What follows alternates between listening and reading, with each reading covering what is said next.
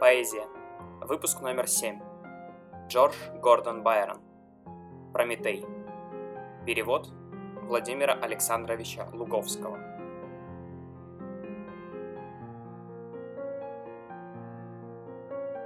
Титан, на наш земной удел, на нашу скорбную юдоль, на человеческую боль ты без презрения глядел.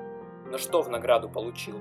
Страдания, напряжение сил, да коршуна, что без конца терзает печень гордеца. Скалу, цепей печальный звук, удушливое бремя мук, да стон, что в сердце погребен. Тобой подавлен и затих, чтобы о горестях твоих богам не смог поведать он. Титан, ты знал, что значит бой, отваги с мукой, ты силен, ты пытками не устрашен, но скован яростной судьбой.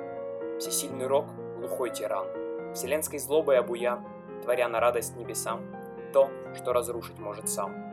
Тебя от смерти отрешил, бессмертие даром наделил.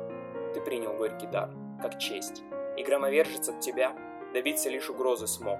Так был наказан гордый бог. Свои страдания возлюбя, ты не хотел ему прочесть его судьбу, но приговор открыл ему твой гордый взор, и он постиг твое безмолвие, и задрожали стрелы молнии. Ты добр, в том твой небесный грех, или преступление ты хотел несчастьем положить предел, чтобы разум осчастливил всех, разрушил рок твоей мечты. Но в том, что не смирился ты, пример для всех людских сердец. В том, чем была твоя свобода, сокрыт величий образец для человеческого рода. Ты символ силы, полубог, ты озарил для смертных путь. Жизнь человека — светлый ток, бегущий, отметая путь. Отчасти может человек своих часов предвидеть бег. Бесцельное существование, сопротивление, прозябание, но не изменится душа.